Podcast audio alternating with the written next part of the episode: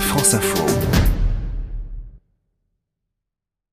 Gérard Felzer, bonsoir. Bonsoir Catherine. La transition écologique est l'un des quatre thèmes principaux du grand débat national. La transition écologique dont la mobilité, est-ce pour autant une priorité du gouvernement? Alors ça ne diffère pas de la société en général. On est pour un monde plus propre, plus respirable, mais à condition de ne pas toucher au porte-monnaie. Et c'est d'autant plus vrai et compréhensible pour les ménages les plus modestes. Il faut absolument les accompagner. C'est manifestement l'erreur de l'aveu même du gouvernement de ne pas avoir suffisamment anticiper cette question, notamment sur la mobilité. Il y a pourtant des progrès technologiques, si on prend la voiture électrique par exemple. Alors mieux respirer, ce sont des milliards d'économies sur la santé. Mais pour autant, la voiture électrique n'est pas à zéro émission, Catherine. Car il faut fabriquer les batteries, les transporter d'Asie, faute de filière française, les recycler en fin de vie, alimenter les bornes de recharge à partir d'énergie renouvelable, et tout ça n'est pas neutre.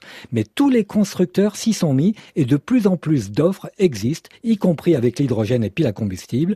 Lionel French-Keog, directeur de Hyundai France. C'est Nexo, donc c'est un véhicule un SUV, c'est une voiture électrique qui produit elle-même son électricité grâce à l'hydrogène. C'est un véhicule qui est autour de 70 000 euros, donc effectivement c'est pas accessible à tous. Sinon là on a un véhicule zéro émission, sans la contrainte de la recharge et sur le coût du carburant. On est aujourd'hui à un peu moins de 700 km d'autonomie et quand vous faites un plein, ça prend 2 à 3 minutes. Il faut donc beaucoup de bornes de recharge rapide et des stations à hydrogène qui elles coûtent à minima 500 000 euros chacune, mais malgré tout, les voitures électriques deviennent de plus en plus accessible au grand public. Mais est-ce qu'il y a un moyen pour garder son véhicule et le transformer en voiture électrique? Absolument. On commence à voir des transformations pour les utilitaires, les voitures de collection, les bateaux et même les petits avions.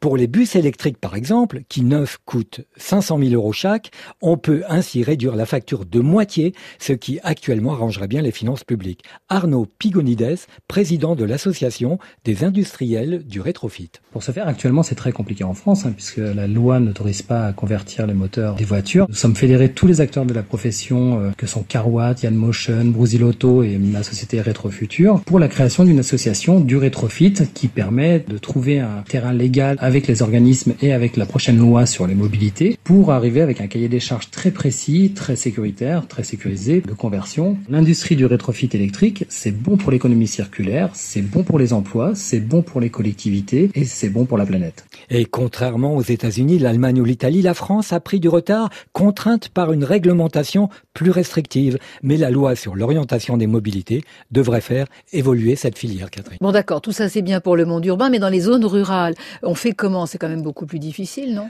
Oui, c'est pourquoi se développent des transports en commun à la demande et surtout le covoiturage dont les applications, notamment pour les trajets du quotidien en campagne, deviennent de plus en plus intelligentes. Olivier Binet, cofondateur de Caros. C'est une application qui s'appelle Caros, télécharge gratuitement. On paramètre son compte en 30 secondes. L'application agit comme un assistant intelligent et comprend les habitudes de mobilité de chacun de nos utilisateurs, vos contraintes horaires, vos itinéraires et anticipe vos trajets. Et en anticipant les trajets, on est du coup capable de vous trouver automatiquement toutes les personnes qui vont pouvoir covoiturer avec vous dans les prochaines heures ou demain matin ou demain soir. C'est vrai que c'est pas bête. Hein.